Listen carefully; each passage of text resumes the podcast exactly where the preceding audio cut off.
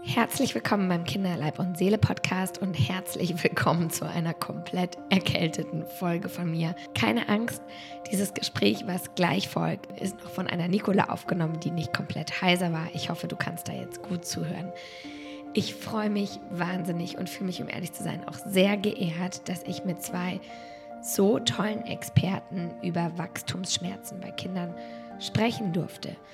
Ich begrüße heute bei mir im Podcast Professor Dr. Hades aus der Tumororthopädie UK Essen und Professor Dr. Plasek der Sektionsleitung der Kinderorthopädie im UK Bonn, die mit mir über Wachstumsschmerzen bei Kindern sprechen. Organisiert hat das Ganze nicht ich diesmal, sondern ähm, die Kinderknochenkrebshilfe, die Stiftung Okio. Mehr Infos findest du in den Show Notes die sich zur Aufgabe gemacht haben, mehr über Knochen- und Wachstumsschmerzen bei Kindern aufzuklären, weil Früherkennung eben mit ganz, ganz wichtig ist, wir ganz andere Prognosen haben. Und deswegen freue ich mich, dass du in dieser Podcast-Folge lernen kannst, wann Wachstumsschmerzen ein Problem sein können für dein Kind. Und ich wünsche dir jetzt ganz viel Spaß damit. Ja, heute darf ich mit euch über das Thema Wachstumsschmerzen sprechen. Und dieses Thema, muss ich euch sagen, ist in der kinderärztlichen Praxis gar nicht so einfach. Dazu möchte ich gleich was sagen. Und deswegen ist das heute keine Solo-Folge von mir, sondern ich habe zwei Experten zu mir in den Podcast eingeladen. Ich spreche heute einmal mit Professor Dr. Hades, der die der Chefarzt der Abteilung Tumororthopädie ist. Und ähm, ich darf mit Professor Dr. Platzek sprechen, der Facharzt für Orthopädie und Kinderorthopädie ist. Und wir versuchen so ein bisschen Licht in das Thema zu bringen und wir versuchen vor allem euch zu erklären, liebe Eltern, wann ihr denn aufmerksam werden solltet.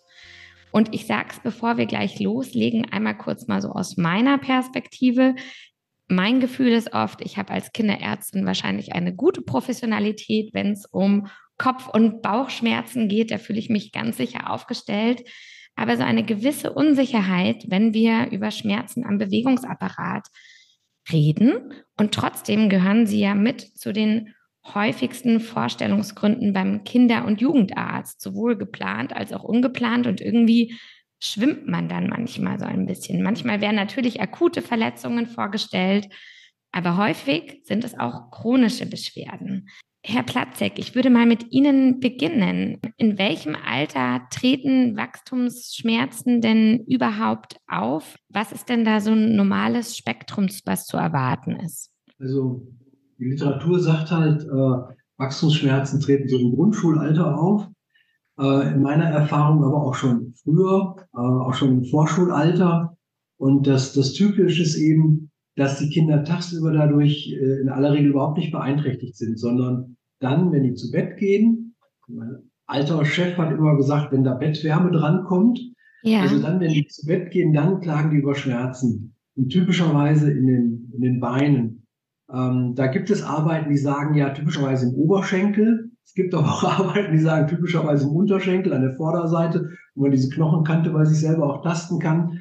Ähm, und das sind dann eben Ruheschmerzen. Die Kinder haben teilweise extreme Schmerzen. Manchmal wachen die davon noch auf. Und rufen dann um Hilfe oder schreien.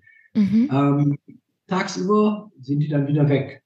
Das ist das, äh, was den, den Wachstumsschmerz eigentlich ausmacht. Ne? Also jemand, der humpelt, deswegen hinkt, beim Spielen so ist, dass die anderen Kinder auf den warten müssen, da würde ich immer denken, dass das kein Wachstumsschmerz ist. Mhm.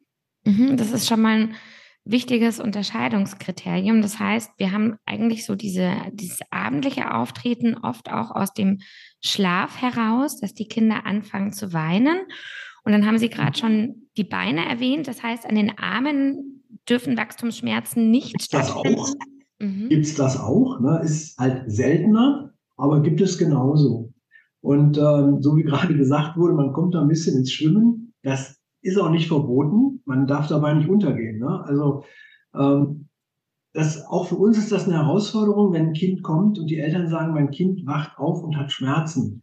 Und mal hat es sie und mal nicht. Und dann, ja.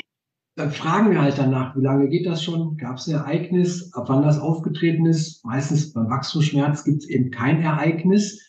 Manchmal ganz schwierig. Da kann man nicht fragen, seit drei Wochen oder vier Wochen, sondern fragt man halt seit Weihnachten, seit Ostern oder so, weil man das immer in der Nachschau sehr schlecht erinnern kann. Die Kinder sowieso nicht, die Eltern aber häufig auch nicht. Und äh, dann geht's halt darum, tritt der Schmerz regelmäßig auf, tritt er zu bestimmten Anlässen auf, ist der, das der typische Wachstumsschmerz mal links, mal rechts, ja, wechselt der also, ähm, das sind solche Dinge. Und ähm, ja, wie Sie gerade gesagt haben, das, äh, das ist ein Aus, eine Ausschlussdiagnose und das macht es eben schwierig. Ich kann nur dann sagen, das ist ein Wachstumsschmerz, wenn das zum einen typisch ist und zum anderen alles andere, was in Frage kommt, auch ausgeschlossen ist.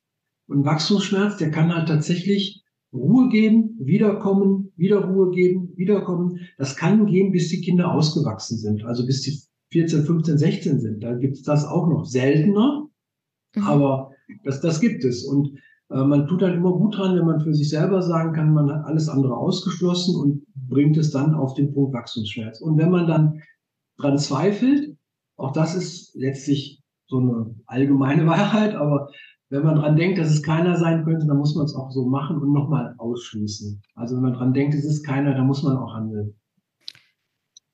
Okay, weil Sie haben ja auch gerade gesagt, ähm, es ist ja meistens kein Trauma erinnerlich, es ist eigentlich nichts passiert und das ist auch was, worüber ich manchmal so stolpere aus der Praxiserfahrung, ähm, weil gerade, also gerne noch im Vorschul- oder im jungen Grundschulalter, den Eltern dazu gerne was einfällt. Die sagen, ja, da ist er von der Rutsche gefallen, da hat er einen blauen Fleck, da ist was. Und äh, da finde ich es auch wieder so schwierig zu differenzieren, sind es jetzt Schmerzen, die quasi aus dem Nichts kommen oder sind die Trauma assoziiert, weil besonders im Kindheitsalter ja ständig irgendwas passiert. Das ist richtig. Jetzt ist es aber so, wenn die Kinder sich verletzen, dann äh, haben die nicht nur Schmerzen in Ruhe aus dem Schlaf oder im Bett, sondern dann haben die tagsüber ja, selbst wenn man nichts sieht, aber dann haben die tagsüber ja auch eine Einschränkung. Kleine Kinder, die sind ja sehr ehrlich, äh, die sagen ja nicht unbedingt, mir tut's hier weh, aber die hocken sich hin und sagen, Mama, ich will auf den Arm und ich will nicht laufen. Ja, und das mhm. kriegen die Eltern häufig sehr, sehr gut mit, wenn die wissen, sonst springt mein Kind auf, weil da ein Fruchtzwerg auf dem Tisch steht. Äh, und jetzt bleibt es aber sitzen und sagt, ich will ihn haben, ja, und will sich nicht bewegen, dann ist das ein Hinweis dafür, dass da irgendeine Art von Verletzung da ist. Und das spricht dann gegen einen Wachstumsschmerz, weil Wachstumsschmerz, der ist tagsüber eigentlich gar nicht existent. Die sind tagsüber, wenn die spielen, wenn die rumrennen, dann sind die nicht beeinträchtigt. Und, und das ist das, was die Eltern auch häufig verunsichert, weil die sagen dann in der Sprechstunde, ja, tagsüber ist alles total normal und nachts werde ich aber geweckt, weil mein Kind schreit und dann weiß ich mir gar nicht zu helfen. Und das führt dann halt häufig zu einer unheimlichen Sorge. Und äh, ja, man kann ihm nur begegnen, wenn man dann tatsächlich alles ausschließt und dann sicher eine Diagnose stellt. Mhm. Natürlich nicht mit dem Dogma, das ist jetzt die Diagnose bis zum Ausgewachsensein bei den Sechsjährigen, ja. sondern das ist jetzt erstmal die Diagnose und wenn sich etwas ändern sollte, dann muss man dafür offen sein, dass man dann nochmal einen zweiten Blick äh, nimmt ich, ich spitze das mal ein bisschen zu. Wir würden, wir sind ja eine Uniklinik und wenn zu uns Kinder geschickt werden, dann waren die vorher schon beim Kinderarzt. Dann hat der Kinderarzt sich schon Gedanken gemacht. Und dann fangen wir natürlich an mit einer Anamnese, wo wir einfach festlegen wollen, ist das ein chronischer Schmerz, ist das ein akuter Schmerz, ist das eher ein systemischer Schmerz, also tritt der beidseits auf, mhm. tritt er auf einer Seite auf. Und ähm, das wollen wir dann erstmal festlegen. Und dann, wenn wir dann klinisch äh, Natürlich guckt man, sind Hämatome da, sind irgendwelche ja, reproduzierbaren Druckschmerzen da, wo man halt draufdrückt, das Kind sagt nicht unbedingt tut weh, aber zieht das Bein weg oder den Arm weg. Ähm, nach der Untersuchung würden wir immer, das ist auch leitliniengerecht, ein Röntgenbild machen. Weil, äh, klar, bei Wachstumsschmerz, da sieht man nichts im Röntgenbild. Wenn aber eine ältere Verletzung vorliegt oder auch ein Tumor, der Kollege Rades ist ja nicht umsonst auch zu Gast, ja. ähm, dann, äh, dann würde man eben Veränderungen im Knochen auch relativ früh sehen.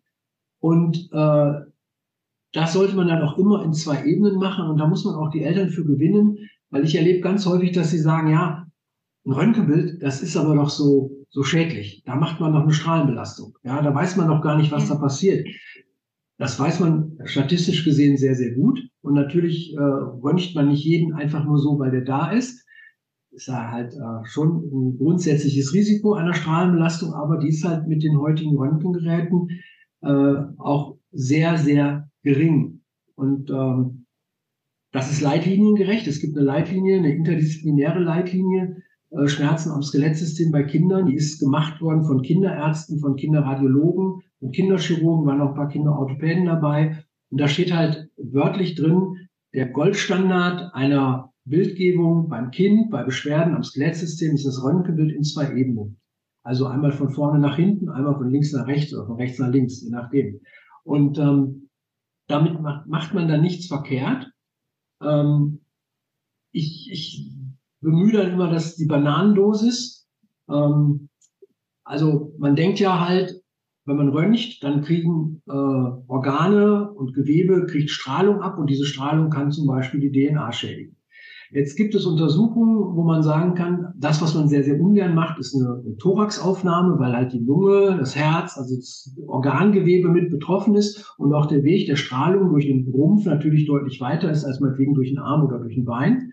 Und da gibt es so Äquivalente. Und da gibt es halt äh, ein Äquivalent, wo man sagen kann, die Strahlenbelastung bei einer Thoraxaufnahme ist so groß, als wenn man von Frankfurt nach New York fliegt. Das machen viele Leute nicht, ja, aber äh, die ist auch genauso groß, äh, als wenn man 550 Bananen isst. Bananen gelten ja als gesund, da sind aber Isotope drin, ja, die halt auch Strahlung mit sich bringen.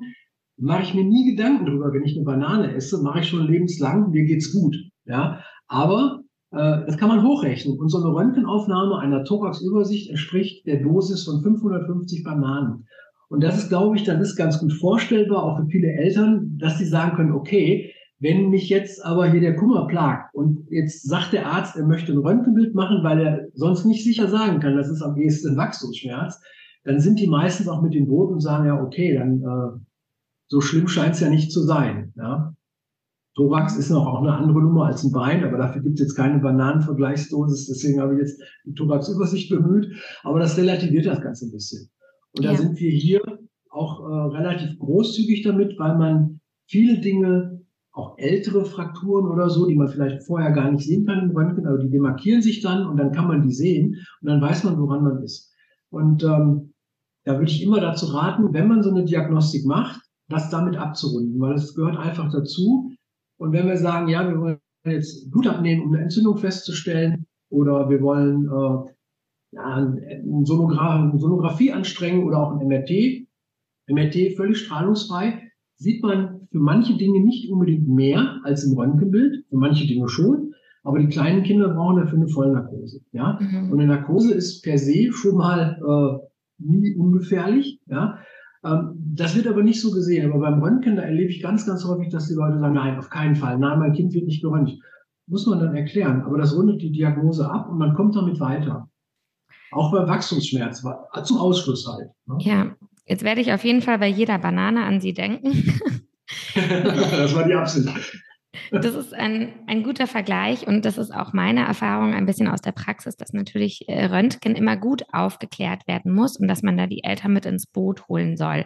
Weil Sie haben ja auch gesagt, Wachstumsschmerzen sind eben eine Ausschlussdiagnose. Und da würde ich jetzt mal gerne den Ball an Sie spielen, Professor Dr. Hades. Was wollen wir denn ausschließen? Wovor haben wir denn Angst? Was darf denn auf keinen Fall übersehen werden? Was kann denn ähnlich sein? Also, äh, äh, Professor Platzek hat ja schon erwähnt, dass es ja in der Regel nie etwas Schlimmes ist. Also ich meine, wenn wir jetzt eine Untersuchung machen würden, wie häufig kommt ein Kind mit Schmerzen, häufig nachts betont, zum Kinderarzt, zum Kinderorthopäden, zum Orthopäden und es wird in der Ausschussdiagnostik nichts gefunden und wie häufig haben wir ein Korrelat, wie wir sagen, also wir haben wirklich eine Erkrankung, dann werden wir sehr wahrscheinlich sagen müssen, es ist fast nie etwas dabei, was krankheitsbestimmt ist. Ich bin jetzt Tumororthopäde und möchte ganz zu Anfang sagen, dass ich glaube, dass grundsätzlich die, die, ähm, das Bewusstsein für bösartige Tumoren bei Kinderärztinnen und Kinderärzten sehr, sehr ausgeprägt ist. Also wenn ich das vergleiche mit äh, den erwachsenen Patienten, die zwar selten, aber ja auch Knochentumoren oder bösartige Weichteiltumoren haben können. Wir sind jetzt auf den Knochen äh, fixiert. Wir dürfen aber auch Weichteiltumoren natürlich nicht vergessen, die es auch bei Kindern gibt. So muss ich feststellen, dass in der Kinder- und Jugendmedizin hier die sogenannte Awareness, wie man so schon sagt, doch mhm. deutlich ausgeprägter ist aus meiner Sicht. Und das ist erstmal ganz, ganz wichtig. Das heißt, es scheint, es scheint vieles richtig gemacht zu werden. Und ich glaube, dass wir, Richard, häufig ja auch mit diesem Röntgenbild, du hast ja diese Dosis jetzt auch äh, in den Vordergrund gestellt, übers Ziel hinausschießen, weil man in der Regel ja nichts findet. Aber es hat halt kaum Risiko. Das heißt, die Bananenregel, auch das habe ich jetzt gerade genannt, es hat ja kaum Risiko. Und deshalb sind wir der Meinung, dass auch wenn man die Stecknadel im Heuhaufen sucht, ich im Zweifel dieses Röntgenbild mache und da bin ich äh, völlig dabei. Die Dosis ist hier, ist hier irrelevant, um einen bösartigen Knochentumor rechtzeitig erkennen zu können. Und meistens, hat Professor Platzek recht, reicht das Röntgenbild aus. Wenn man sich da nicht sicher ist, kann man immer noch eine MRT-Untersuchung nachschieben, aber in der Regel sieht man sowas im Röntgenbild. Also, ich glaube, dass äh, dadurch das sehr, sehr gut daran gedacht wird, wir in der Regel frühzeitige Diagnosen haben. Und ich halte ja auch viele Vorträge, Professor Platzig auch, wie gehen wir mit unklaren skeletalen Schmerz um? Und ich muss ja dann immer die schlimmen Fälle zeigen. Ja, also quasi mhm. Spitze des Eisbergs. Und ich glaube, es, man muss auch ja bedenken, wie viele Knochen, bösartige Knochentumoren haben wir denn eigentlich? Und wir haben, das sind jetzt approximative Zahlen. Ich würde sagen, wenn wir 200 Patienten mit einem bösartigen Knochentumor, dem Osteosarkom haben pro Jahr in Deutschland. Mhm. Wir haben vielleicht 150 bis 200 Ewing-Sarkome pro Jahr in Deutschland.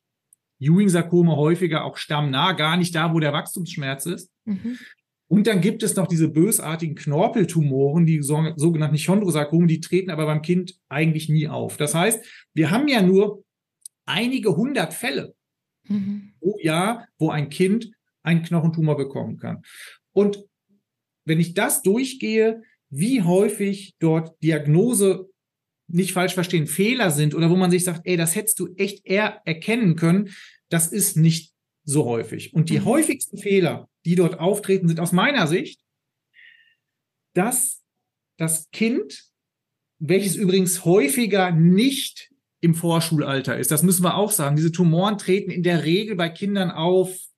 Also es gibt nichts, was es nicht gibt, aber dass ein Kind unter fünf Jahren, unter sechs Jahren einen bösartigen Knochentumor gibt's, aber ist deutlich seltener. In der Regel treten die während der Pubertät auf. Mhm. Vielleicht auch so ein gewisser Unterschied zum Wachstumsschmerz und Patienten mit Knochentumoren können auch Ruheschmerzen haben, können auch Nachtschmerzen haben, haben aber auch so Belastungsschmerz, weil ja der Knochen geschwächt ist. Und wenn die da drauf treten, dann tut das weh. Ja. Das heißt, man weiß, dass man ungefähr, gibt es schon Untersuchungen, bis, bis die Diagnose gestellt ist, vergehen bis zu drei Monate. Und das erste Warnsignal ist häufig dieser Schmerz, der immer schlimmer wird. Der mhm. pendelt auch nicht. Ich glaube, Richard, du hast gesagt, äh, Wachstumsschmerzen können mal schlimmer, können mal äh, besser werden, so, so undulierend. Ne? Aber so ein Tumor, der wächst ja. Das heißt, dieser Schmerz ist eigentlich ein sogenannter Crescendo-Schmerz. Der wird immer mehr, weil der, der Knochen wird immer instabiler. Und dann sagen wir, also völlig andere Symptomatik sollte man ein Röntgenbild so nach vier bis sechs Wochen machen, wenn das Kind immer stärkere, häufig Belastungsschmerzen hat. Und dann erkennt man in der Regel viel. Also das ist, glaube ich, eine ganz andere Schmerzursache und die Diagnosefehler, die ich sehe, sind dann die, dass man einfach dieses Kausalitätsbedürfnis hatte. Äh, ich glaube, es hieß eben schon äh, von der, ja, ist angestoßen, ist beim Fußball umgeknickt. Ja, aber wenn ich beim Fußball umknicke oder Trampolinspringen, ganz modern, beim Trampolinspringen ist irgendwas verknackst worden. Ja, aber wenn das so ist, dann muss der Schmerz ja irgendwann auch wieder weniger werden. Bei unseren Tumorschmerzen, die werden immer schlimmer und mhm. irgendwann, nach ein paar Wochen, Monaten, kommt auch die Weichteilkomponente, die Schwellung, die dann häufig, ich bin jetzt bei den Fehlern, es passiert wenig, als Hämatom abgetan werden. Ja, ist halt ein Bluterguss gewesen. Ne? Also mhm. letztlich die Diagnosefehler sind in der Regel, dass man einfach diese ständig steigende Symptomatik nicht erkannt hat. Aber positiv, es ist sehr, sehr, sehr, sehr selten. Und ich würde auch nie einer Kinderärztin, einem Kinderarzt oder einem Orthopäden Vorwürfe machen. Das, das würde ich nicht, das würde ich nicht tun, weil ich es total schwierig finde, aus diesem, aus diesem äh, aus dieser absoluten Mehrzahl an unauffälligen Dingen jetzt die mhm. einigen wenigen Stecknadeln aus dem Heuhaufen zu holen. Und ich glaube, deshalb hilft es nur, aufzuklären, viele Vorträge zu halten. Ich finde es auch gut, dass es ja dann jetzt patientennahe Organisationen gibt, wie jetzt die Kinderknochenkrebshilfe in Köln, wie andere Stiftungen, die auch diese Awareness steigern. Keine Angst machen, aber diese Red Flags, wie wir sagen, zu zeigen. Mhm. Ich glaube, dass das extrem wichtig ist, Aufklärung zu leisten, obwohl es so schlecht gar nicht läuft. Okay, und das ist jetzt auch für alle Eltern schon mal gut zu wissen, weil es ist natürlich immer die größte Angst, nicht nur von den kinderärztlichen Kollegen was zu übersehen, sondern ja. auch von den Eltern. Das heißt, wir haben eine Symptomatik, die nicht passt zu einem Trauma, eine Symptomatik, wo was laufend schlechter wird. Sie haben auch eine Einseitigkeit erwähnt und auch Schmerzen tagsüber. So würde man es abgrenzen. So würde man es abgrenzen. Mhm. Können natürlich auch Nachtschmerzen sein, aber häufig ja. auch Belastungsschmerzen. Und eine Sache noch, die muss ich erwähnen, wenn ein, also äh, wenn das Kind Hüftschmerzen hat, kann es durchaus auch am Kniegelenk liegen. Das muss man auch immer noch sagen. Das mhm. heißt, man sollte immer, wenn man es abklärt, den gesamten Skelettabschnitt ähm, abklären. Also das kann, das kann schon mal schieflaufen, dass der Schmerz projiziert wird. Oder Richard, erzähle ich, also dass man ja, darauf achtet. Ja, also der Schmerz kann projiziert sein. Ja. Ne, also wenn ich ja. Knieschmerzen habe, kann es auch an der Hüfte liegen und umgekehrt. Da muss man so ein bisschen aufpassen. Und an alle kinderärztlichen Kollegen, das habe ich jetzt auch für mich so mitgenommen, wenn die Schmerzen länger als vier bis sechs Wochen bestehen, ja. dann ist es auf jeden Fall in Ordnung, einmal weiter nachzugucken, Bildgebung zu machen, Gedanken daran zu verschwenden, was ist hier eigentlich los. Und das ist das Röntgenbild in der Regel, wenn man sich da nicht sicher ist, und nochmal, unsere Kinder haben, sind meistens nicht mehr narkosepflichtig im MRT. Das ist sehr selten. Im Zweifel sage ich den Eltern immer, es werden so viele unsinnige MRTs in Deutschland gemacht. Das ist dann wirklich sinnvoll, einmal ein MRT durchfahren und bei Problemen im Hüftgelenksbereich, ich weiß, da sind die Wachstumsschmerzen jetzt nicht so häufig, aber sieht man im Röntgen nicht immer alles. Verstehen Sie, mhm. weil das so überlagert ist. Dann würde ich im Zweifel, wenn man sich nicht sicher ist, ein MRT durchfahren. Mhm. Gut zu wissen, das nehme ich mir jetzt auch gut für die Praxis mit. Für die Eltern, die jetzt bei dieser Folge eingeschaltet haben, ähm, ich habe auch so eine kleine Fragerunde gestartet, was die natürlich alle wissen wollen. Die haben Kinder zu Hause, da wurde die Diagnose schon richtig gestellt, das Kind hat Wachstumsschmerzen.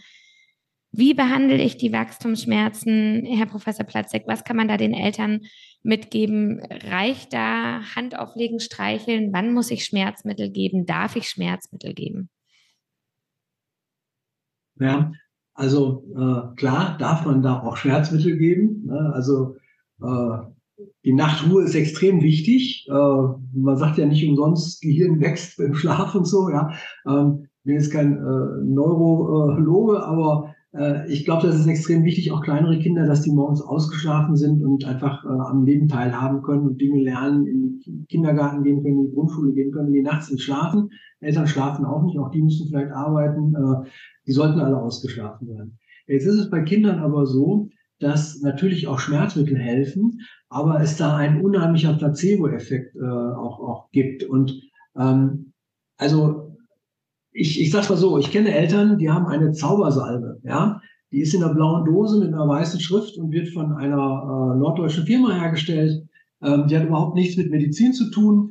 Äh, aber in dem Moment, wenn die das als Zaubersalbe verkaufen und das Bein damit einreiben, gute Hautpflege sagt man, sind die Schmerzen weg. Ja? Andere Eltern berichten, dass wenn sie das Kind streicheln, sie sagen dann massieren, aber letztlich halt äh, nur streicheln und eine Geschichte dabei vorlesen, schlafen die wieder ein. Also da gibt es eine ganz große Breite von Placebo-Möglichkeiten, wo man einfach beruhigend auf das Kind einwirken kann und Dinge machen kann, mit denen das Kind auch eine Wirkung verbindet. Und dann schlafen die wieder ein.